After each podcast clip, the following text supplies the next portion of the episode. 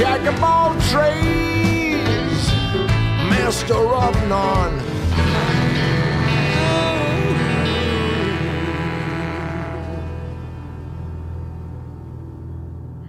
Buenas tardes a todo el mundo, bienvenidos a un nuevo programa de Masters of None, el número 3. ¿Quién lo hubiera dicho, no? Antes que nada, quiero decir algo antes de saludarte. Eh, me ha llegado el comentario de que pronuncio mal tu nombre. Yo quiero hacer un descargo que te conozco desde hace tres años casi y nunca me dijiste que pronunciaba mal tu nombre. Totalmente, totalmente. Este, bueno, bienvenidos a todos y, y mi nombre no es Alain para, para todos los oyentes que, que se quejaron de eso, que no fueron pocos. Y bueno, sí, es todo un dilema, ¿no? Mi nombre porque si bien es francés, eh, algunos me conocen como Alan, otros como Alain, otros como Alain y para los que saben francés me dicen Alain. Y bueno, no, no ando explicándole a todo el mundo cómo se pronuncia porque claramente sería muy conflictivo decirle, no, no, pará, me está diciendo mal mi nombre. Y bueno. Claro, sí, la- es como que yo empiezo a decirle a todo el mundo que mi apellido se tiene que pronunciar Cogeia. Sería, sería un problema que portugués. Así que nada, ¿cómo, cómo te digo para que el público no, no vuelva a mandarle eh, cartas amenazantes a mi vida? Porque tenés, tenés una fanbase. Te muy escracharon fuerte. en la casa. Te digo, Alen, Contar la verdad. eh, no sé, me llegaron, me llegaron mensajes de gente quejándose y no quiero que el público ya me, me tenga, este, me trate mal de En entrada. Así que, Alen, Alen está bien. Alen está bien. Alen.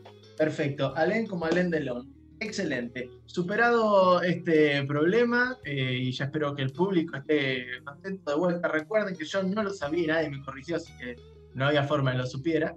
Así que bueno, bienvenido, Alen, a este nuevo programa de Masters of None. Muchas gracias por la bienvenida. Arrancamos por la noticia. eh, vamos a comentarles un poco porque nos dijeron que no quedaba claro. Vamos a tener un pequeño segmento de 10 o 15 minutos donde vamos a hablar un poco de, las ac- de la actualidad del mundo, una sección de noticias y después vamos a pasar al tema principal. Eh, arrancamos con la noticia más importante de- que está para el mundo entero, las elecciones de Estados Unidos. ¿Qué me decís, Alen? ¿Cómo, cómo ignorarla, no? Eh, yo creo que estuvo en las noticias de todos lados y en las cabezas de, muchas personas. Eh, vuelvo a, reiterarlo. Me parece impresionante la relevancia que tiene esto en el mundo, siendo que es una nación, ¿no? ¿De, de cuántas somos en el mundo? Es la nación más poderosa del mundo, el 50% del PBI mundial. Creo que lo que pasa en Estados Unidos nos afecta directa o indirectamente a todos. Y qué sorpresa para muchos, ¿no? Está ganando Biden, está ganando por un pelito, pero poca, mucha gente me dijo, ya vos me dijiste antes de empezar el programa que eh, mucha gente te decía, no, no, no gana ni a palos, Trump se lo, roba, se lo seguros. saca por afán. Sí, sí, sí. Yo, eh, yo siempre supe, tenía la certeza de que iba a ganar Biden, pero la verdad me sorprendió, me sorprendió lo contrario, que Trump perdiera por tan poco. Ya, la verdad ya, te- bueno, digo que perdiera porque hay un- algunos diarios de Estados Unidos, entre ellos el Business Insider, que ya lo dan como ganador a, a Biden. ¿Vos crees que haya alguna, algún conflicto social ahí? Mira, van a haber algunos tiritos, algunos locos, par de muertos por ahí, pero no creo que haya un gran conflicto social, no va a haber una guerra civil. Este, lo que sí va a haber, va a haber, Trump va a pelear hasta el último minuto en, en las cortes, a ver si lo puede, si puede rascarlo de algún lado, pero me parece que Biden va a ganar por bastante, al menos en los electores, y no creo que Trump, el hecho de que se haya proclamado ganador, eh, lo, ya- el- ¿cuándo fue? El siguiente día, esa misma noche, se proclamó ganador y todo el mundo está diciendo, hizo cualquiera, hasta los republicanos, así que yo no creo que tengan mucha posibilidad. Pero es polémico el aumento en compra de armas, ¿no te parece? En lo que es Estados Mira, Unidos. Mira, la verdad que no te sabría decir con exactitud, pero en Estados Unidos eh, yo lo que creo que la compra de armas está todo el tiempo, los estadounidenses están recontraarmados y me parece que la única diferencia es si tienen tres o cuatro armas en la casa. Además, tengan en cuenta que eh, la llegada de Bison, de, de Biden, para muchos significa que van a prohibir las armas. Tienen la idea de que va a llegar la izquierda eh, salvaje y va a prohibir toda tenencia de armas, entonces se están armando por las dudas y claramente los vendedores de armas te van a decir, compra ahora, compra ahora. Yo lo haría. Buena estrategia de marketing. Ahora, yo planteo, ¿no? Es interesante cómo ellos ven el derecho a portar armas como la puerta inmediata a defender mis derechos y mi libertad. Es increíble cómo puede ser de distinto a, por ejemplo, acá Argentina, que para nosotros que hasta un policía esté muy armado es eh, mm, raro, ¿no? Y, allá si le sacás el derecho a tener armas, le estás sacando una pierna. No, no, ni hablar, porque aparte, este, eso es, en realidad es para un programa entero. Yo creo que eso lo podemos dejar para un día para decir Estados Unidos y las armas, pero, pero bueno, eh, yo creo que bueno, lo importante en este momento vamos a centrarnos en, la noticia de, la victoria o casi victoria ya asegurada de, eh, de Biden y bueno, lo que eso va a significar. O sea, esto para analizarlo podemos estar toda la tarde, eh, pero no creo que haya la posibilidad de que Trump revierta esto. Me parece que ya es, la, la victoria es muy clara. Ok. Y yo quería comentar de, otra noticia por la que me crucé que dije, mmm, interesante. Eh, encontré que, bueno, como todas estas cuentas de Twitter, ¿no? Las verificadas, el OK al final del nombre, que uno diría, bueno, esto es una cuenta verificada, es seria, lo que postea es, posta, bueno, muy bien. Pero tienen un trato preferencial estas cuentas, ¿no? Y es loco pensar que hay ciertas personas en Twitter, que bueno, uno puede suponer que son personas, por todos los bots que dan vueltas, ¿no? Pero que tienen no los van a banear, no los van a, censurar y sin embargo todos esos privilegios están por desaparecerle a Trump, ¿no? Una cuenta tan polémica, porque digamos que como presidente debe ser el presidente que más eh, relevancia tuvo su Twitter, ¿no? Yo creo que Twitter eh, sigue existiendo en gran parte como algo que llame la atención de la gente gracias a Trump, porque la verdad que Twitter, salvo algunos este, fundamentalistas, no es, todo el mundo habla de Instagram, todo el mundo habla de TikTok, este, de Facebook, algunos, pero Twitter, no, no, no, creo, yo creo que Trump fue lo que más lo puso en el centro. Pero de todas formas, yo creo que eh, a Trump el menor de sus problemas es que lo baneen en Twitter. Porque ahora que se, baja del, ahora que se baja la presidencia, eh, va a quedar a la merced de, la justicia, que lo tiene en la mira. Así que hay mucha gente que no le, no le tiene mucho cariño y, se lo va, van a intentar cargárselo. Así que yo creo que va a tener, perder la presidencia le va a quitar un montón de poderes, ni hablar del ego, este, que va a ser un... que va a ser la peor parte. Va a ser interesante ver Trump de pie. Estoy haciendo con muchas con, con, los, con los dedos porque nunca va a ser de pie Trump. No, no, claramente, claramente. Por eso yo decía que su cuenta de Twitter pasa a ser una cuenta de, de pie. Em, no, no sé, me resulta extraño, ¿no? Porque nos acostumbramos a que él pueda publicar con cierto privilegio. Y bueno, eh, sería extraño que lo banen de Twitter. Sería, sería interesante, pero bueno, ya te digo, creo que Twitter ahí tiene una de sus estrellas. Este, lo que pasa es que ahora le van a poder bloquear comentarios o borrarle cosas sin que él pueda hacer demasiado, porque una vez que deje de ser presidente de los Estados Unidos, es un eh, ciudadano.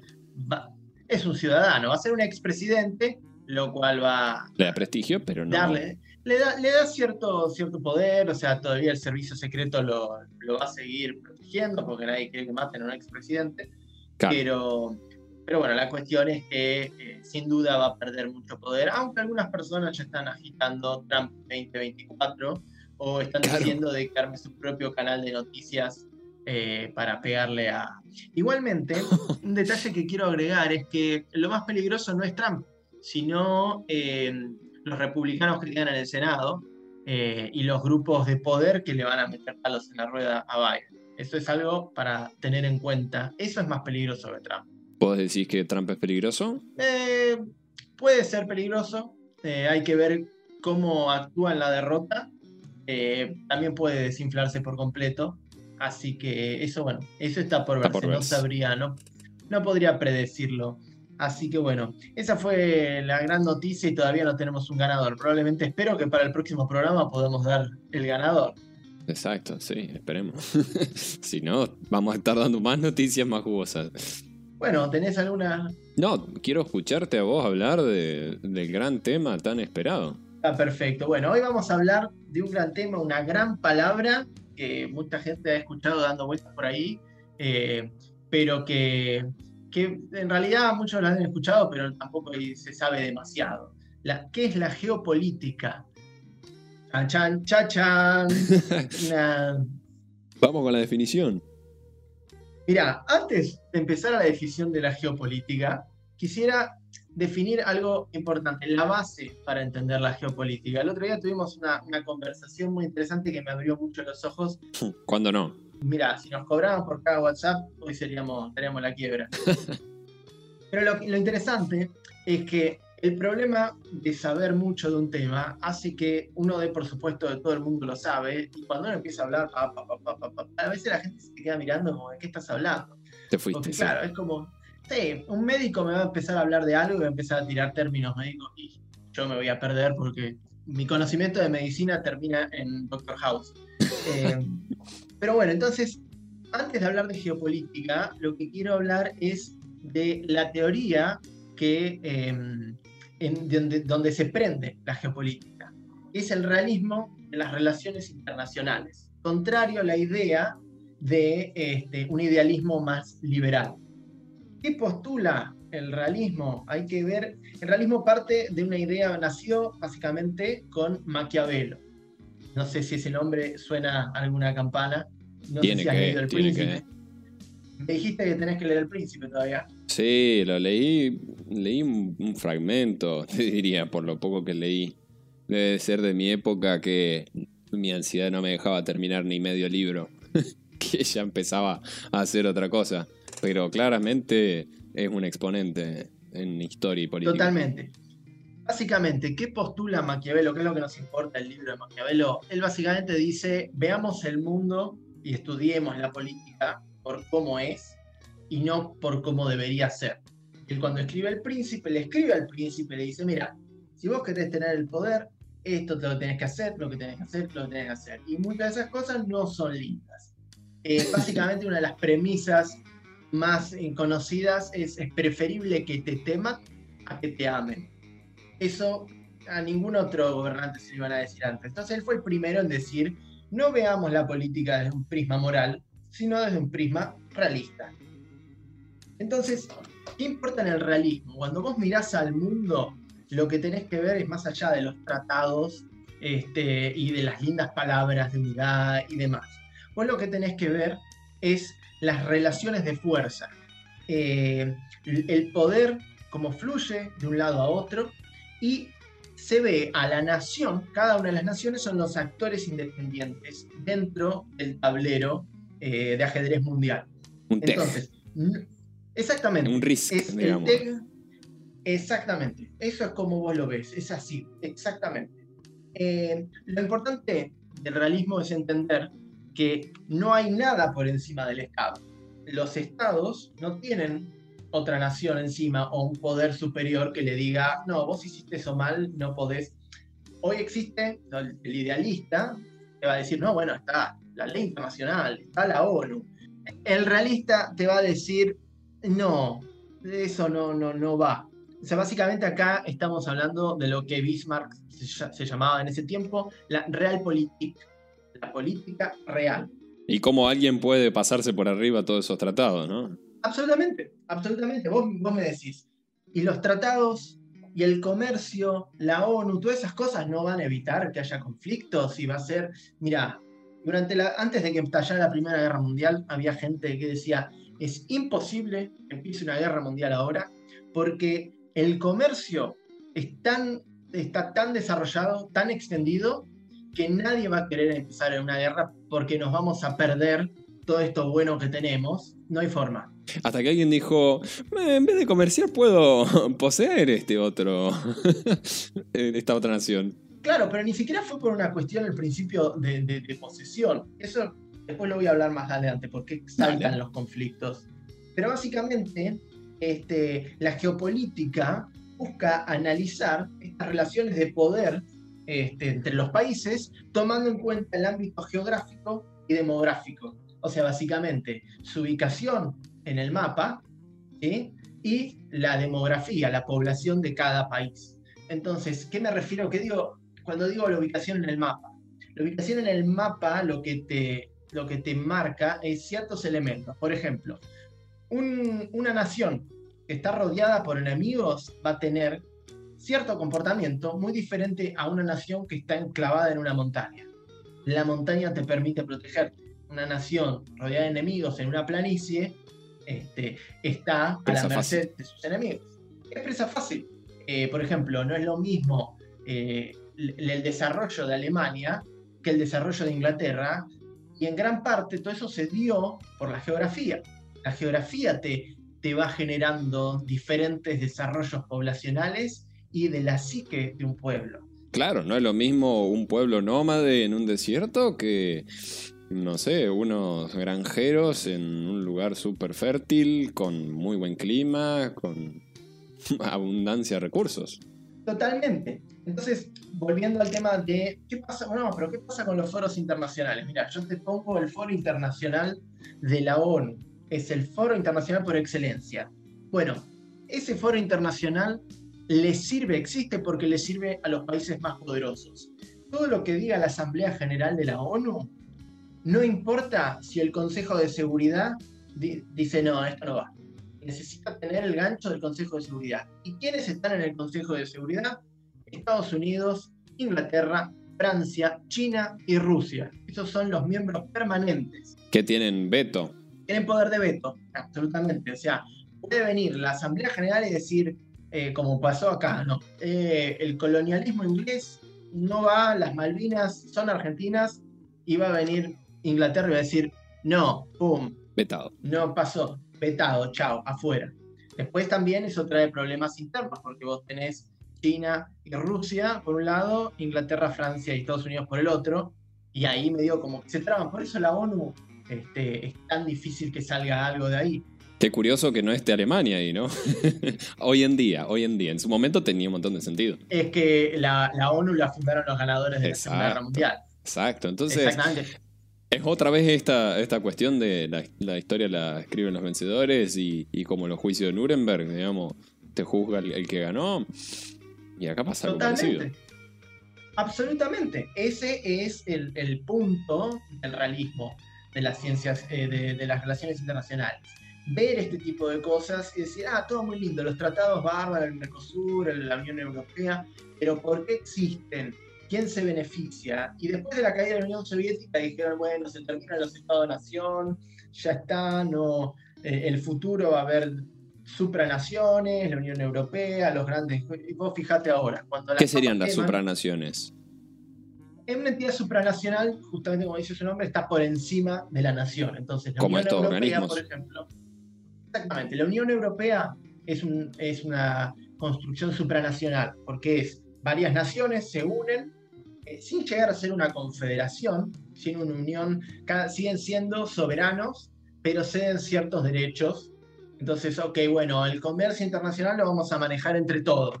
Armamos un parlamento de la ONU, vamos a decir ciertas leyes de mi país, las, las ubico, ok, lo permito, hasta cierto punto. Ahí es donde entra el parate, y por ejemplo, Europa, la Unión Europea no tiene un ejército común, porque un ejército común significaría entregar tu poder sobre uno de los elementos más importantes y que nadie entrega.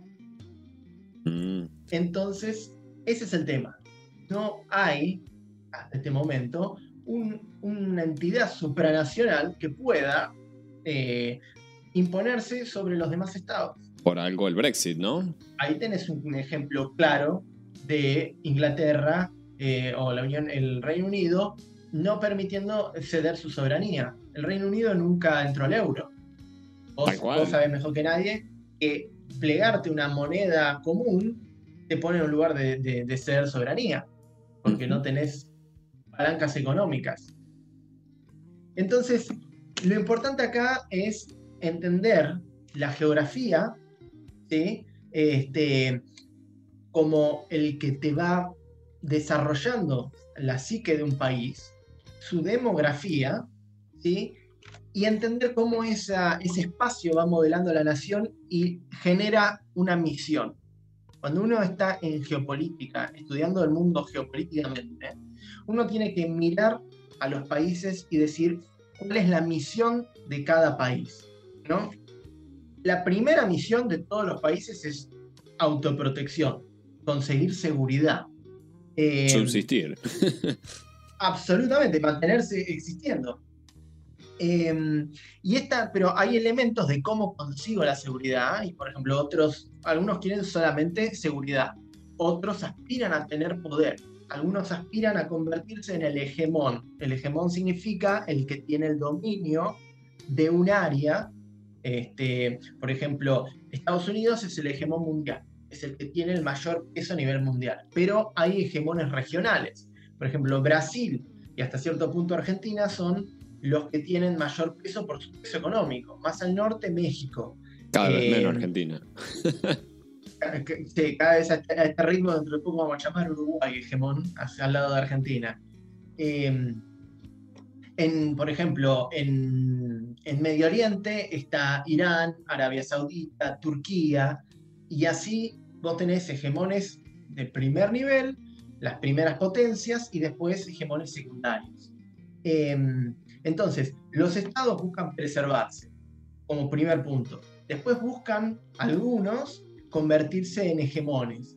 Y todo esto genera em, un relato, el relato que tiene cada país, donde dice, fulanito me robó territorio allá, eh, menganito nos atacó.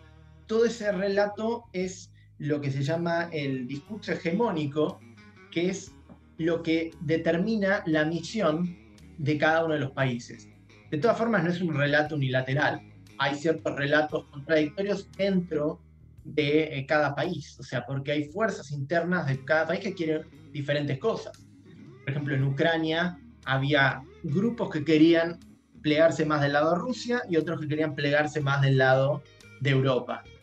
Y eso es donde vos tenés este, discursos contrarios que están en tensión constante hay un discurso que se impone sobre los demás y por un tiempo, porque puede cambiar en cualquier momento, ese es el discurso que lleva eh, al país hacia cierta misión. Ese discurso, por supuesto, depende de las élites, quién esté gobernando. Sí, y es loco como estos generalmente, cuanto más los posee ese discurso, más fanáticos se vuelven y más seguidores ganan. Cuanto más bronca hay en ese, en ese discurso, más emoción, más nacionalismo. ¿No? Sí, mira, el tema, es el siguiente.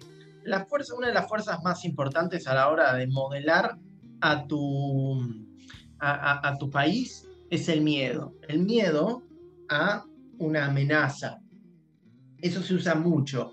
Y muchas veces se recuperan elementos que pasaron hace miles de años para tratar de construir ciertas identidades que te permitan eh, avanzar en ciertas misiones particulares. claro, se apalancan en el miedo para hacer que la gente resigne alguna este, libertad en pos de, como te digo, alcanzar este objetivo y en el medio alguien llegar al poder, ¿no? Exactamente, es, es, una, es, una, es una situación de múltiples capas que se mueven a diferentes niveles. Vos tenés las élites peleando por cierto poder. Vos tenés los comerciantes que quieren ciertas cosas, vos querés al pueblo llano que quiere ciertas cosas, vos querés a los intelectuales, y eso está en constante tensión. Eh, pero muchas veces eso es la identidad nacional, básicamente. La identidad nacional es lo que te determina la misión de cada uno de los países. Yo después voy a hablar de casos puntuales, ¿no? Ok. Pero, por ejemplo, te quería dar un caso interesante. Si vos ves a Irán, ¿no? País musulmán, pero mirá qué dato interesante que Irán se considera a sí mismo descendiente directo de Persia, un país que no era musulmán. Y hay pica entre, por ejemplo, Arabia Saudita e Irán por múltiples motivos. El primero, el más realista de todos, es porque son, están luchando por la hegemonía del Golfo Pérsico.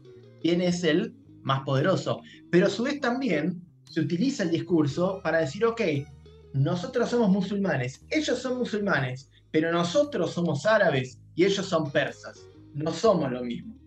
Mm, Es como vas convirtiendo un elemento del otro en, ah, ok, ese es el enemigo. claro, claro. Qué loco cómo identificarte con algo puede enemistarte con alguien, ¿no? Absolutamente, es que, a ver, eh, uno se hace la identidad a través generalmente de, eh, a través del otro. La identidad de uno es en contraposición al otro. Yo soy esto porque no soy eso. Yo soy de River, no soy de, no soy de Boca. Entonces, River es muchas veces lo que no es Boca. Entonces, uno eh, va creando, uno diciendo, ok, nosotros somos árabes, ellos son persas.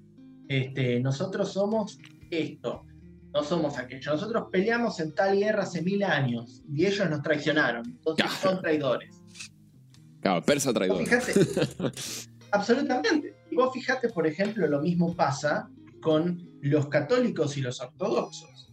Eh, durante siglos fue una pelea de poder entre Roma y Constantinopla. Y cuando Constantinopla cayó, se mudaron a Rusia y vos tenés el centro de poder ortodoxo. Y también entre los católicos y los protestantes. Hubo guerras enteras en donde se mataron por ciertos detalles teológicos. El, cisma entre ortodoxos y católicos eh, se dio por la ubicación de una palabra en la Biblia.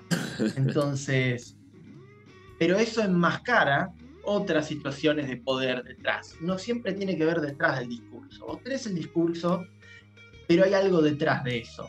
El- uno dice, uh, qué ridículo pelearse por qué dice la Biblia. Pero el tema es, si la Biblia dice que ciertas personas van a dominar, y en otro pasaje dice que no, otras personas van a dominar, cada uno va a interpretarlo como quiere para decir, no, no, no, Dios quiere que yo domine, no, no, Dios quiere que yo domine. Y esa es la pelea real. Utilizan el discurso como una herramienta para apalancarse y atacar al otro o formar su propia identidad. Claro, vos fíjate, vos fíjate también cómo hay este, muchos elementos de, una religión en otra y que deberían estar de acuerdo porque comparten eso y sin embargo eh, hay una discrepancia en alguna, algún pasaje como decís vos y de ahí puede salir un... no necesariamente que tal y tal es el, el pueblo elegido, sino que podés tener, por ejemplo, ¿no? musulmanes totalmente pacíficos o musulmanes con la yihad bien presente. Y, y vos decís, ¿qué onda? ¿Son... ¿Tienen, una, eh, ¿Tienen intenciones malvadas? No, a ver, ellos tienen su misión, como bien decís vos, y en su religión misma, su interpretación de, de los textos que sean del profeta que sean, tienen la misión de obtener o la tierra sagrada o el respeto por su este, religión o su nación. Incluso cuántos, eh, cuántas naciones hay que no... ¿cómo, ¿Cómo se diría? Ya me olvidé la palabra. Estos que están sin territorio, eh, una nación sin territorio. Eh, no, me, no me acuerdo el término exacto, pero sí, o sea, una nación, por ejemplo, como fueron los judíos hasta la formación de Israel, como son los kurdos. Este, hoy en día, bueno, el tema de la nac- del nacionalismo, que, decíamos que de- después del, del, del 90, con la caída de la Unión Soviética, se dijo que se iba a terminar. Hoy el nacionalismo está más presente que nunca. Son ciclos, ¿no es cierto? Eh, totalmente se van rompiendo las, la- las, eh, la- las unidades territoriales en unidades territoriales más pequeñas, pequeños países donde cada cual quiere tener su nación. Entonces, quiero tener la nación kurdo, Kurdistán. Y por un lado, los kurdos quieren eso y los turcos te van a decir, de ninguna manera, los kurdos son terroristas. Y el Claro. terrorista de uno es el héroe nacionalista de otro. Tal cual, tal cual. Me pasó cuando justo hoy hablabas de, de la, de la ONU y me acordaba del discurso de Gaddafi en, eh, va, Gaddafi en realidad en, en español, eh, en la ONU, ese discurso tan, tan polémico, en el que, si vos te fijás, para muchísimos de los... eh, ¿Cómo se dice el, el gentilicio de, de Libia? De los libios. Los libios. Los libios, hay un montón que, que lo amaban, ¿me entendés? Y decían, mira, este tipo, y no solo libios, este tipo fue a la ONU a decir todo lo que eh, nadie dice, y vos fíjate que yo en toda mi vida siempre fue como, no, eh, Gaddafi dictador maligno que vino y destrozó. eh". Y vos decís, mirá cómo un discurso puede grabarse eh, y ser el enemigo de unos y el héroe de otros, como decís vos. Igual, igualmente, ahí eso ya es tema para otro, otro podcast. ¿Cómo identificás, ah, por ejemplo, el discurso? En el discurso está bárbaro lo que dice, sí, la opresión denuncia la opresión de Estados Unidos, pero yo tengo información de primera mano de lo que era vivir en Libia, porque uno de mis mejores amigos este, trabajó en la embajada en Libia. Wow. Eh, sí, y es algo que es- era, era terrible y detrás de ese amor eh, se encontraba un odio bastante profundo, porque además eh, Libia estaba partida en varias tribus que, como siempre, se odian mutuamente desde hace generaciones. Y, y bueno, Gaddafi era realmente una persona que quizás empezó muy idealista, pero cuando llegaban al poder a veces se le salta la térmica, como el, el típico, eh, el típico, la persona que llega y tiene una enorme cantidad de poder y se convierte en, en un dictador no muy diferente al de la película de Sacha Baron Cohen, El Dictador, Claro. este, el almirante general Aladín, que, que la verdad que uno, uno ve eso y dice, ok, tiene todo el poder y en vez de ayudar a su pueblo termina enriqueciéndose y parasitando a su pueblo. Entonces eso hay que tener mucho cuidado porque quizás dice algo correcto. Si yo voy y digo en la ONU, Estados Unidos hace esto, esto, esto, esto, son muy malvados, pero después voy y extermino un pueblo entero, no quita que, ¿qué es lo que dijimos el otro día? No Sí. quita que tenga razón, no quita que lo que haga después esté bueno. Pero bueno, la misión, lo que va hablando de eso es, quiero que no quede como algo religioso, puede ser algo totalmente secular. La misión es, es eh, qué es lo que busca esa nación, de forma a veces consciente e inconsciente. La misión incluye los objetivos muy claros o miedos también, defenderse de. Y muchas veces esos miedos son imaginarios o son muy potenciales. Por ejemplo, me parece que sería interesante hablarlo desde casos concretos para hacerlo más fácil de Por entender, favor. porque si no son, son términos muy, muy generales. Vamos a tomar, por ejemplo, Inglaterra. Inglaterra eh, se empieza a, a convertir en un jugador de peso con Enrique VIII y empieza a luchar este, contra España en ese momento. Estamos hablando del 1550, si no me equivoco. ¿Cuál era la misión de Inglaterra, la que mantuvo hasta 1945? Mantener a Europa dividida. Inglaterra estaba a salvo en tanto y en cuanto no, eh, no hubiera una potencia que la pudiera invadir. Entonces su gran temor era que sufriera, surgiera un hegemón muy poderoso en Europa que lograra invadir Inglaterra.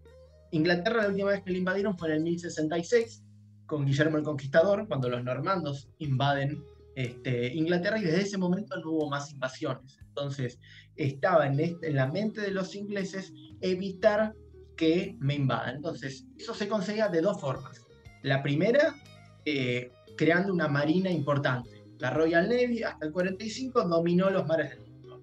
La segunda, aliándose siempre con el más débil en una pelea. Entonces, sus enemigos fueron España, Un claro ejemplo del el primero aliado con el tercero para reventar al segundo. Totalmente, totalmente. Entonces se enfrentaron a España, que era la gran potencia. Cuando esa gran potencia se empieza a declinar, terminan enfrentados a Francia. Eh, y después se pelean también en parte con Rusia, algo que no, no se sabe mucho, pero en la década de 1840, Francia e Inglaterra se alían con los turcos para luchar contra Rusia en la guerra de Crimea. ¿Por qué? Porque Rusia se estaba aprovechando de Turquía, que estaba muy débil, y estaba avanzando para llegar al Mediterráneo. Impensable Eh, hoy en día. Bueno, eso es lo que tiene la geopolítica, nunca den nada por certero. Ningún enemigo de hoy va a ser enemigo para siempre. Mañana va a aparecer un elemento que lo va a convertir en tu amigo. Y algún día quizás vas a ver soldados norteamericanos y rusos peleando contra este, alguien en África. Puede pasar. No demos nada por certero porque si vos te pones a pensar, hace 30 años atrás, era Estados Unidos y la Unión Soviética. Y la Unión Soviética se cayó en dos años. Eh, ese, como, entonces, como te decía, esa es la misión de Inglaterra. Evitar que se cree un hegemón lo suficientemente poderoso para invadirlo y controlar el océano. Ahora miremos, por ejemplo, ¿Te puedo interrumpir un segundo? Sí, sí, por supuesto. Fíjate, vos hablás de, la misión de Inglaterra o Gran Bretaña, no, no sé cuándo, cuándo era exactamente, en, ¿qué fue? ¿El siglo XVI, estaba diciendo? ¿O XV? Arranca en el, alrededor del siglo XV y le pega hasta 1945. Ok. Mira cómo ahora, con el Brexit, ahí Gran Bretaña saliéndose de la Unión Europea, cómo se condice con esto que decías de que todo es cíclico. Como eh, Gran Bretaña dijo, bueno, está bien, me sumo a esto. Y de repente se dio cuenta que, no, para, para, para. Yo me bajo de este, de este tren, ¿me entendés? De vuelta Gran Bretaña desprendiéndose de Europa y volviendo a, a, separarlos, digamos. Porque, a ver, a la Unión, a la Eurozona no, no, no, le viene bien, la Unión Europea no le sirve que Gran Bretaña se vaya de. ¿No? Sí, o sea, eso ya el Brexit es algo que es muy complejo. Yo la verdad eh, eh, entiendo parcialmente, pero escuché, escuché por ahí que me, me resulta muy gracioso que mm, el Brexit fue una idea, creo que era Tony Blair, que tiró así onda como pensando no va a salir ni en pedo. Lo tiro y que salga, elecciones, vamos a hacer un referéndum, nadie va a elegirlo y lo eligieron. Y porque un grupo particular atacó con todo por ese lado y se les hizo creer a los ingleses que todo lo malo que les pasaba era por culpa de estar en la Unión Europea. Ahí la misión eh, así es la misión, aunque en este caso la misión de, Inglaterra está un poco menos clara, porque la misión que era de Inglaterra pasó a Estados Unidos. Y ahora paso a hablar de Estados Unidos. Estados Unidos es el gran hegemón. Es como un imperio, tienen un imperio no necesariamente queriendo tener un imperio. Estados Unidos eh, buscó expandirse en el continente americano, eh, buscó asegurar su preeminencia en el continente americano, de ahí la doctrina Monroe, donde le dicen a los europeos no se metan con América, con el continente entero. Eh, pero bueno, el poder que tiene Estados Unidos lo ha llevado constantemente a terminar entrando en los conflictos europeos. Eh, si bien en su fuero más interno Estados Unidos es aislacionista, no se quiere meter en ciertos temas, pero es tan poderoso que no le queda otra que meterse. O sea, porque por un lado eh, lo, le, sirve a un nivel económico, pero fíjate que, bueno, uy, se meten, en, por ejemplo, la Segunda Guerra Mundial o la Primera Guerra Mundial por una cuestión económica. Estados Unidos se enriqueció no peleando las guerras, sino vendiéndole armas a los ingleses y a, Europa en, en, general. Entonces, y con los créditos post-guerra también, ¿no? Eh, totalmente mientras que Inglaterra estaba comprando armas y municiones y tanques y aviones, endeudándose. Estados Unidos le estaba, le estaba prestando plata y si compra todo lo que quiera. Entonces le vendía equipo, vendía equipo y era, era te presto plata para que después vos me compres equipo a mí. Un ciclo donde todo el dinero fluía hacia Nueva York saliendo de Londres y eso fue la Primera Guerra Mundial y la Segunda Guerra Mundial fue aún más. Imagínate cómo le financiaron la máquina de guerra y en la producción. Porque vos pensás esto, Europa explotando que tenías, porque ¿cómo, cómo derrotás a un enemigo que está con su economía al mango, está en su mayor esplendor. Le empezás a atacar la producción, entonces le cortás las líneas de suministro, le reventás la fábrica. Tenés Londres recontra remil bombardeado por los alemanes. A los alemanes también les destruyeron las fábricas, pero a más no poder. Todos los, trenes siempre estaban los, partisanos así, reventándoselos, les reventaban puentes en Polonia. Eh, era muy común la guerrilla de, la resistencia, reventándole todo. Y Estados Unidos, desde su posición tan lejana, ¿qué hizo? Crecer, crecer, crecer, crecer, crecer. Totalmente. esa es la gran carta de Estados Unidos. Estados Unidos en este momento, a un nivel geopolítico, es inatacable. Ningún país puede invadir Estados Unidos. Estados Unidos es el 50% de la producción mundial. O sea, todo el mundo dice, uh, China está creciendo, es la segunda economía. Bueno, Estados Unidos es China más todos los demás. Eh, entonces, Estados Unidos es extremadamente poderoso, pero eh, Estados Unidos, lo que es, la misión de él es seguir siendo extremadamente poderoso, pero sin dejar que existan otros hegemones que le puedan hacer frente. Entonces, ¿qué va a hacer Estados Unidos? Lo que va a hacer Estados Unidos lo mismo que hace Inglaterra. Aliarse con los menos poderosos y generar caos en las zonas donde pueda llegar a salir un hegemón. Por eso, algo muy interesante, yo tengo a un, autor que se llama George Friedman, eh, que justamente habla de, de, estas cuestiones y lo que dice sobre Estados Unidos es que Estados Unidos ganó la guerra de Irak y Afganistán aunque las haya perdido. Hmm. ¿Por qué? Porque Estados Unidos lo que hizo fue sembrar caos en la zona, sembrar un caos que le sirve, eh, porque genera la posibilidad de que surja un hegemón en esa zona, lo reventó. Entonces ahora sus grandes enemigos son, por ejemplo, Rusia, China, aunque también pueden haber fricciones con Turquía o con Japón. Entonces, eh, Estados Unidos está constantemente en esta situación de es tan poderoso de que se retiran y no pasa nada, no pasa nada, está todo, nadie nos va a atacar, somos los más grandes del mundo, hasta que le meten un bombazo y ahí es cuando, ok, vamos, vamos a atacar con todo y salen, salen como animales de casa a comerse lo que se les cruce. Me hace acordar a este juego, viste, así como en los, en los que tenías un martillito y unos nueve o doce agujeritos y iban saliendo los topos, ¿no? Y pa, pa, ibas como, como que vas achatando todo lo que sobresale un poquito, cosa de que. Pero no lo, no lo matás, solo lo bajás, cosa de que no se te equipare, ¿no? Absolutamente. Por ese motivo, Estados Unidos le metió toda la guita en plan Marshall a Japón y Alemania, porque no dejar ese vacío de poder iba a permitir un avance del comunismo eh, hacia Europa. Eh, una cosa que quiero decir es que la misión no es algo totalmente eh, consciente. No es algo que hay un está escrito y tenemos que hacer esto, tenemos que hacer esto. esto. Sí, no están marcados en la Constitución por ahí.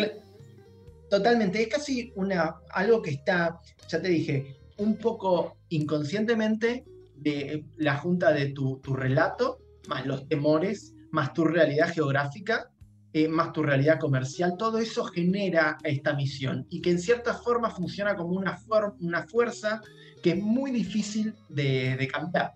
Pero que no es permanente. es, a ver, no es permanente, en el sentido de que está cambiando y mutando según las situaciones, pero hay ciertos elementos que sí son relativamente permanentes, como por ejemplo el territorio, que eh, hacen que sea fácil crear una, una, historia lineal, por ejemplo, de la, de la misión y proyectarla a futuro. Por ejemplo, eh, lo que yo te decía, Estados Unidos le toma un poco el papel a Inglaterra a un nivel mundial, porque además controla el océano. Estados Unidos tiene el control total de los océanos, puede hacer un bloqueo a cualquier país en todo el mundo, puede atacar a otros países en el otro lado del planeta. Eso no lo puede hacer prácticamente nadie. ¿sí? Entonces, su misión es usar sus fuerzas y su seguridad para poder controlar los océanos del mundo y evitar que surjan otros posibles hegemones. Te pongo otro ejemplo, Alemania, una misión forjada en el miedo. Alemania se unifica como Estado en el 1871, después de la Guerra Franco-Prusiana. Antes era un montón de pequeños estados en confederaciones sueltas y el gran trabajo de Bismarck fue formar Alemania. Alemania es eh, un, monstruo industrial. Tiene eh, un área de, mucho acceso al carbón en el Ruhr, tiene ríos, eh, el Danubio y el, el Rin, que lo conectan y le permiten transportar materiales por todo lo largo del país. Eh, y eso lo que le permitió a Alemania fue empezar a desarrollarse una vez que se unificó. Además, acá entra la demografía. Además, Alemania cuando se unifica tenía, si mal no recuerdo, alrededor de 60 millones de habitantes o 70 millones.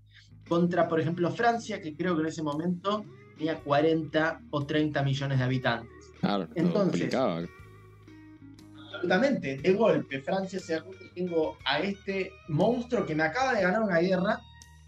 Eh, eh, Francia estaba esperando el momento para atacar de vuelta, para atacarlo, y Alemania sabía que Francia quería vengarse, y sabía, Francia nos va a atacar. Y además, Alemania está atrapada en un sándwich entre Francia y Rusia. Entonces, Alemania, su gran paranoia era la guerra en dos frentes. Nos van a atacar en dos frentes, tenemos que estar listos para pelear en dos frentes. Entonces, eh, esto lo que llevó es que, por ejemplo, cuando se estalla la Primera Guerra Mundial, eh, Alemania se ve obligada en su mente a tenemos que atacar ya. Tenemos que atacar ya porque nos va a atacar Rusia y nos va a atacar Francia. Irónicamente, la pelea con, con Rusia, el alejamiento de Alemania de Rusia su aliado, es, eh, es culpa del Kaiser que lo echa, creo que es Guillermo II, lo echa a Bismarck y desoye el consejo de Bismarck que le dice no te enemisté con Rusia y con Francia al mismo tiempo.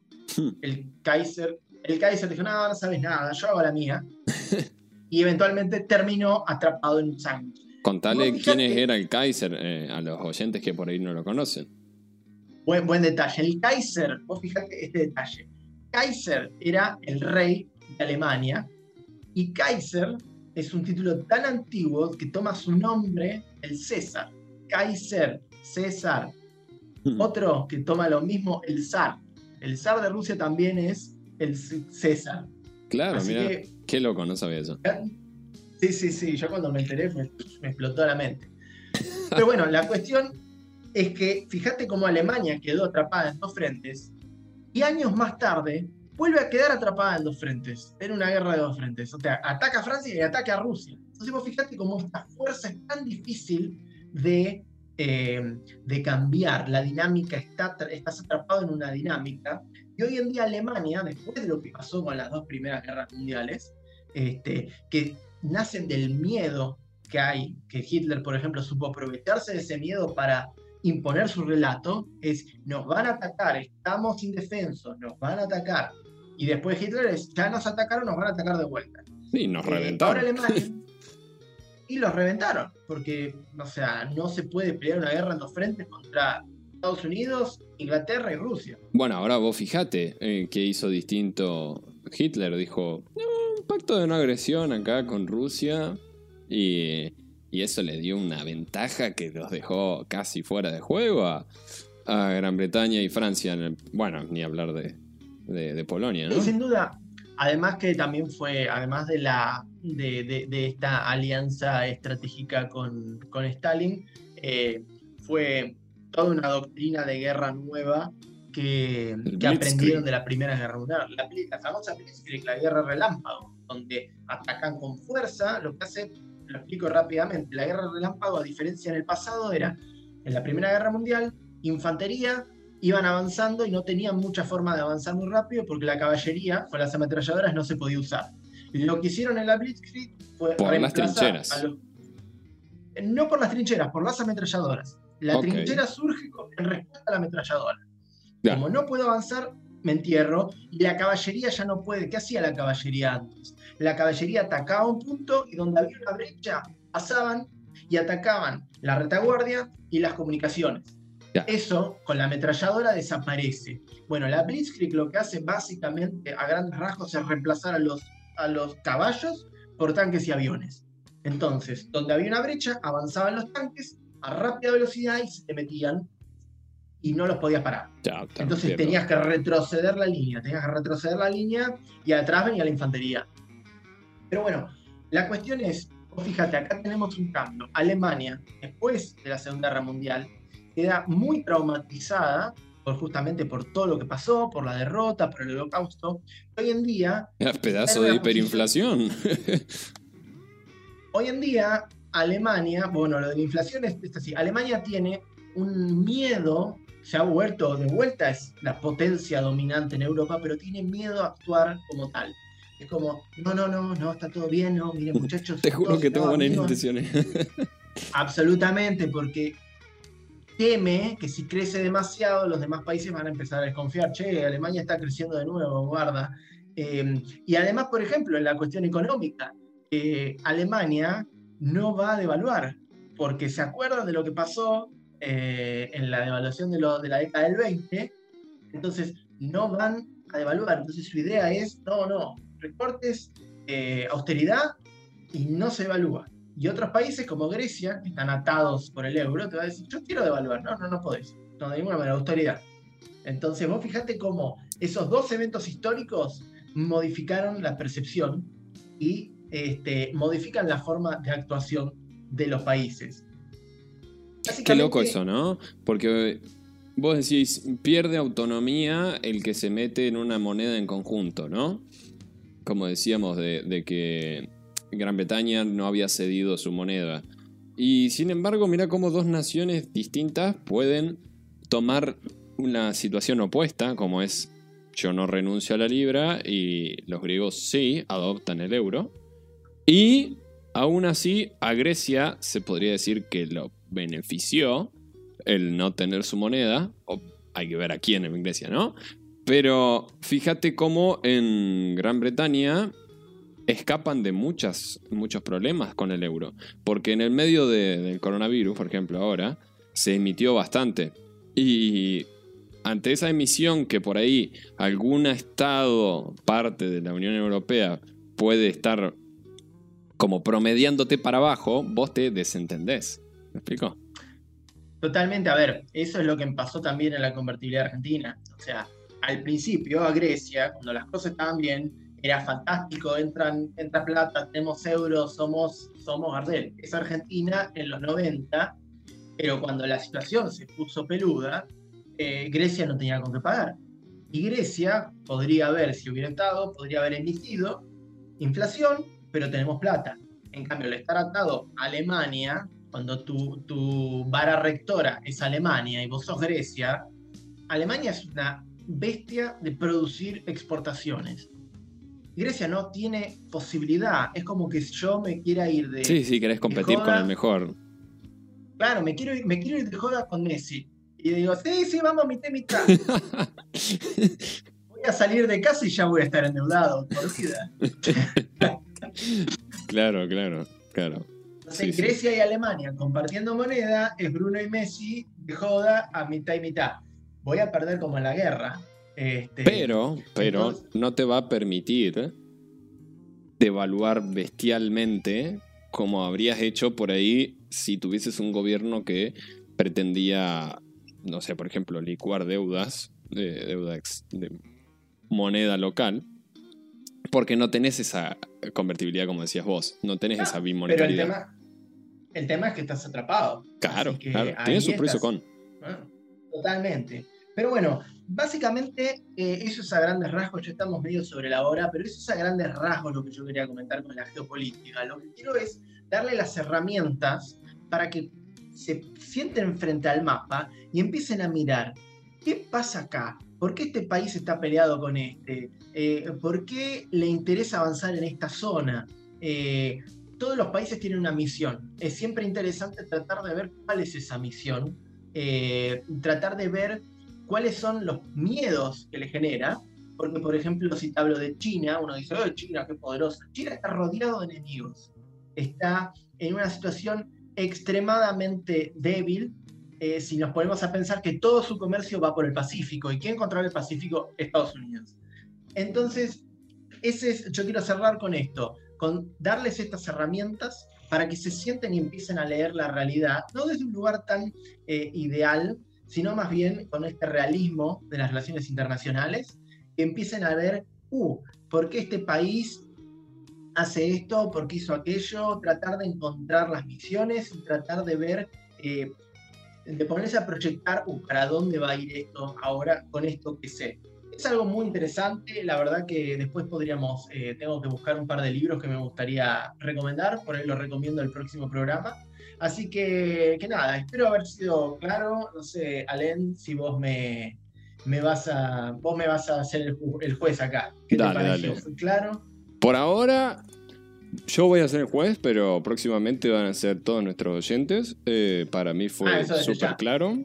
Este, me gustaría también hacer una pequeña reflexión de, para nuestros oyentes que, que piensen eh, cuál es realmente su misión, eh, o por lo menos de, de su nación, ¿no? Que, que lo piensen, por más que lo compartan o no lo compartan.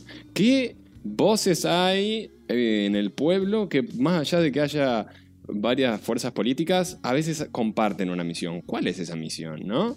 Y, y también me gustaría por ahí hablar de, de- en, en otra ocasión, ¿qué pasa con la gente que se siente no parte de ningún estado, ¿no? ¿Qué pasa con, con la gente apátrida o qué pasa con los nómades, ¿no?